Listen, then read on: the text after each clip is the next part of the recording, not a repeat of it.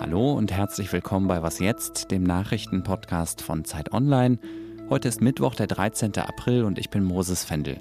In diesem Update von Was jetzt beschäftigen wir uns mit Kränkungen und zwar mit gleich zwei Stück. Der Bundespräsident von Deutschland wäre gerne in die Ukraine gereist, aber Kyiv hat Nein gesagt und der große FC Bayern ist im Viertelfinale der Champions League gegen einen relativ kleinen Verein aus Spanien rausgeflogen.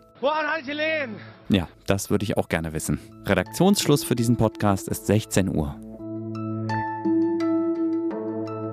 Bundespräsident Frank-Walter Steinmeier wollte in die Ukraine reisen. Zusammen mit seinen Amtskollegen aus Polen, Estland, Lettland und Litauen wollte er den ukrainischen Präsidenten Volodymyr Zelensky treffen, um ein starkes Zeichen der europäischen Solidarität mit der Ukraine zu setzen. Kiew hat das allerdings offenbar abgelehnt. Steinmeier selbst hat gesagt, er sei nicht erwünscht und die drei baltischen und der polnische Staatschef sind deshalb ohne ihn nach Kiew gereist. Die Ukraine hat sich wohl stattdessen gewünscht, dass Bundeskanzler Olaf Scholz zu Besuch kommt. Wir müssen dringend darüber reden mit unserem Politikredakteur Lenz Jakobsen. Erstmal hallo Lenz. Hallo. Warum hat die Ukraine Steinmeiers Besuch abgelehnt? Oder hat sie das überhaupt wirklich getan? Mal so gefragt. Ja, wir wissen es äh, stand jetzt, also Mittwoch, äh, früher Nachmittag, nicht ganz genau. Der Stabschef von Volodymyr Zelensky hat wohl zu CNN gesagt, dass es äh, diese äh, Absage nicht gegeben habe. Trotzdem ist Fakt, dass Steinmeier fahren wollte und jetzt nicht fährt. Und das liegt sicherlich nicht an ihm. Ich glaube, so viel kann man sagen.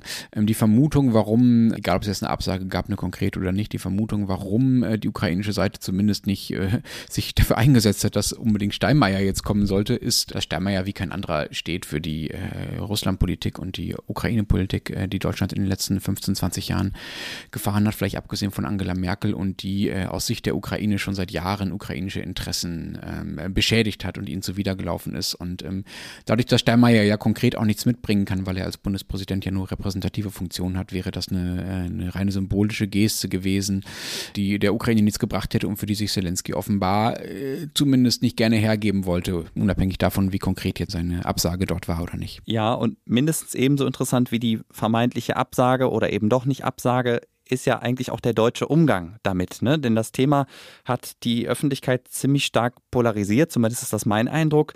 Der eine Pol ist so nach dem Motto, Zelensky hat Wichtigeres zu tun. Da ist also ziemlich viel Verständnis für diese Kiewer Position. Auf der anderen Seite nehme ich aber auch ein gewisses Beleidigtsein wahr. Lass es uns mal Team Leberwurst nennen. Hast du, Lenz Jakobsen, Verständnis für dieses deutsche Gekränktsein? Ja und nein. Also ich kann nachvollziehen, wie es dazu kommt. Ähm, man muss ja verstehen, dass Steinmeier mit seiner Meinung und seiner Einschätzung zur Russlandpolitik ja absolut nicht alleine war. Das war ja nicht exklusiv, das war immer deutsche Mehrheitsmeinung in den letzten Jahren. Wenn er nun also in Kiew unerwünscht ist, dann ist das auch eine Ohrfeige für die vielen, vielen Deutschen, die wie Steinmeier in den letzten Jahren, letzten Jahrzehnten und oft auch noch bis heute sich sicher waren, sich sicher sind, dass man nur weit genug auf Putin zugehen muss und dann äh, wird er schon irgendwann äh, wieder friedlich werden. Also ich verstehe schon, warum das starke Gefühle bei vielen auslöst und zur Ehrlichkeit gehört ja auch dazu, dass äh, auch große Teile der sonstigen Politik, abgesehen von Steinmeier und auch große Teile der Medien und der Journalisten viele, viele Jahre nicht erkannt haben oder nicht erkennen wollten, ähm, nicht erkennen konnten vielleicht, was an dieser, an diesem Ansatz der Russlandpolitik falsch war. Daher kommt, glaube ich, jetzt ähm, die Betroffenheit, wenn Leute Leute wie Zelensky das den Deutschen durch solche Absagen zum Beispiel immer wieder vorführen, äh, was dadurch kaputt gegangen ist. Also ich verstehe das einerseits, ähm, trotzdem würde ich sagen, es wäre jetzt äh, Aufgabe einer erwachsenen deutschen äh, Politik und eines politischen Selbstverständnisses auch der deutschen Bürger, diese Gefühle des Gekränktseins hinten anzustellen. Ähm, das überragende deutsche Interesse ist ja jetzt nicht, wer da gerade wem wie die Hand schüttelt und dass der Bundespräsident möglichst gut protokollarisch behandelt wird, sondern dass die Ukraine ihre Freiheit gegen Russland verteidigen kann. Das ist das überragende deutsche Interesse. Danke dir, Lenz. Gerne.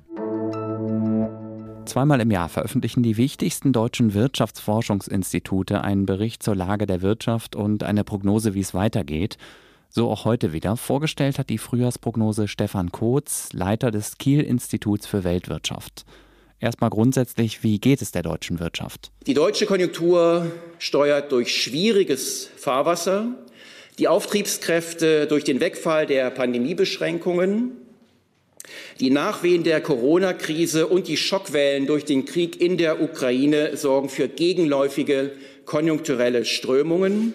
Es ist also kompliziert, denn die Wirtschaft dürfte in nächster Zeit zwar wachsen, aber nicht so stark wie ursprünglich angenommen. Alles in allem erwarten die Institute einen Anstieg des Bruttoinlandsprodukts von 2,7 Prozent für dieses Jahr und 3,1 Prozent für nächstes Jahr. Sorgen macht den Wirtschaftsinstituten unter anderem die Inflation. Die wird in diesem Jahr bei 6,1 Prozent liegen. So hoch war sie seit 40 Jahren nicht mehr. Die Beschleunigung der Inflation ist bereits seit über einem Jahr im Gange. Sie wird durch die Kriegsfolgen verschärft, aber nicht verursacht. Die Wirtschaftsforscherinnen haben sich auch Gedanken gemacht, welche Folgen ein kompletter Ausstieg aus russischem Gas für die deutsche Wirtschaft hätte. Die deutsche Wirtschaft dürfte in diesem Fall im kommenden Jahr in eine scharfe Rezession geraten. Insgesamt dürfte dann im Jahr 2023 die Wirtschaftsleistung aber um zwei Prozent sinken. Ich verstehe, dass das alles andere als harmlos für unsere Wirtschaft wäre. Aber wäre dieser hohe wirtschaftliche Preis nicht gerechtfertigt, wenn Deutschland damit zumindest einen Beitrag leisten könnte, den russischen Vernichtungskrieg in der Ukraine zu stoppen oder zumindest zu bremsen? Ich habe da keine klare Antwort, denn es ist ja nicht eindeutig erwiesen, dass sich der Krieg so tatsächlich beenden ließe. Wie sehen Sie das? Schreiben Sie uns gerne an wasjetzt.zeit.de.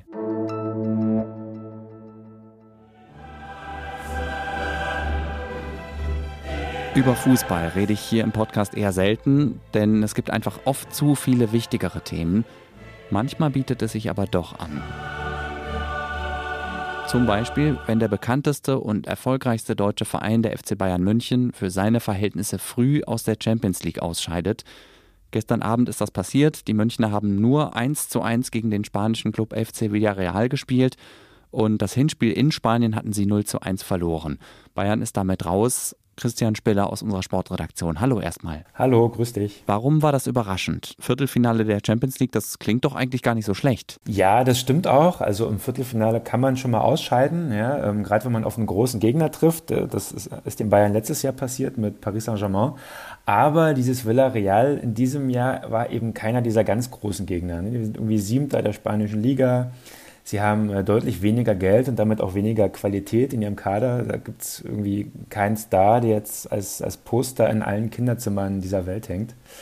Und es wurde jetzt auch nochmal heute ein, ein Video auf Twitter oft geteilt vom FC Bayern TV, wo Sekunden nach der Auslosung der Moderator ja mehr oder weniger gefeixt hat und von einem machbaren Los gesprochen hat und auch der Sportvorstand äh, Hasan Salihamidzic musste da kurz lachen. Das ist so jetzt dann natürlich besonders peinlich. Dann lass uns mal in die Analyse gehen. Was denkst du, warum ist Bayern rausgeflogen? Ja, am Ende war das alles zu einfallslos. Also es gab kaum Ideen, kein Esprit.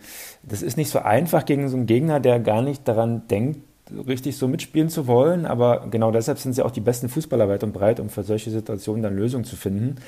Das große Problem aber zeigte sich, und das zeigt sich eigentlich schon die ganze Saison über in der Abwehr, in der Defensive. Das System wirkt nicht austariert, da fehlt es an Struktur, an Stabilität.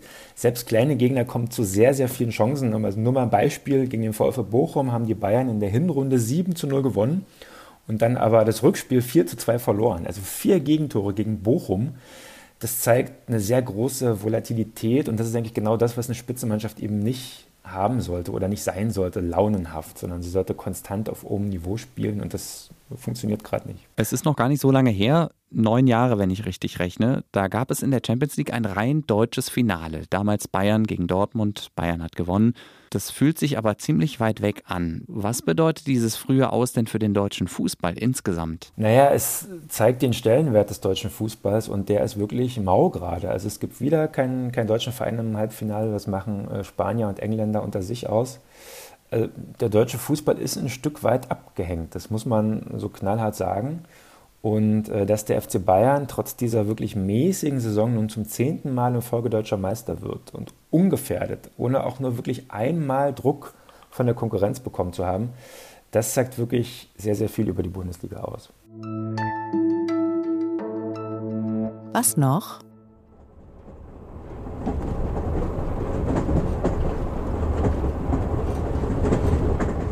Erkennen Sie diesen Sound und klingt ja auch in Ihren Ohren wie Musik. Ich bekenne an dieser Stelle, Nachtzüge sind für mich das Größte, also die richtigen, noch mit Schlaf- und Liegewagen. Mit dem Zug von Deutschland nach Istanbul. Ich weiß, dass das nicht nur für mich eine Traumroute ist. Unterwegs gibt es nämlich sehr viele interessante Länder und schöne Städte zu entdecken. Direkt kann man diese Strecke natürlich nicht fahren, weil sie einfach zu weit ist. Es gibt aber schon bald eine neue Möglichkeit, Istanbul mit der Bahn zu erreichen. Und zwar mit nur zweimal Umsteigen und nur drei Nachtfahrten. Das nur, Sie haben es schon gehört, mit dicken, dicken Anführungszeichen. Bulgarien führt den direkten Nachtzug von der Hauptstadt Sofia nach Istanbul wieder ein. Nach zwei Jahren Corona-Pause geht der Zug Ende April wieder an den Start.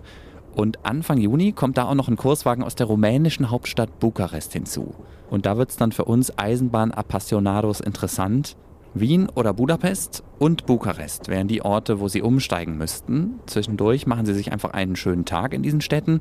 Wenn Sie das ernsthaft interessiert und Sie diesen Sommer noch nichts vorhaben, verlinke ich Ihnen in den Show Notes eine fantastische Seite, wo Sie nähere Infos zu Bahnreisen auf der ganzen Welt finden. Betrieben von einem britischen Seelenverwandten und einem echten Profi für stilvolles Eisenbahnreisen. Das war es auch schon wieder von Was Jetzt, zumindest für heute Nachmittag. Ich habe ja schon gesagt, dass Sie uns gerne schreiben können an wasjetzt.zeit.de. Morgen früh ist Till Schwarze wieder für Sie da. Er widmet sich unter anderem wieder der anstehenden französischen Präsidentschaftswahl, also der zweiten Runde. Er geht unter anderem der Frage nach, wie radikal die Rechtspopulistin Marine Le Pen ist. Jetzt wünsche ich Ihnen aber erstmal einen schönen Abend. Ich heiße Moses Fendel. Danke fürs Zuhören und bis bald.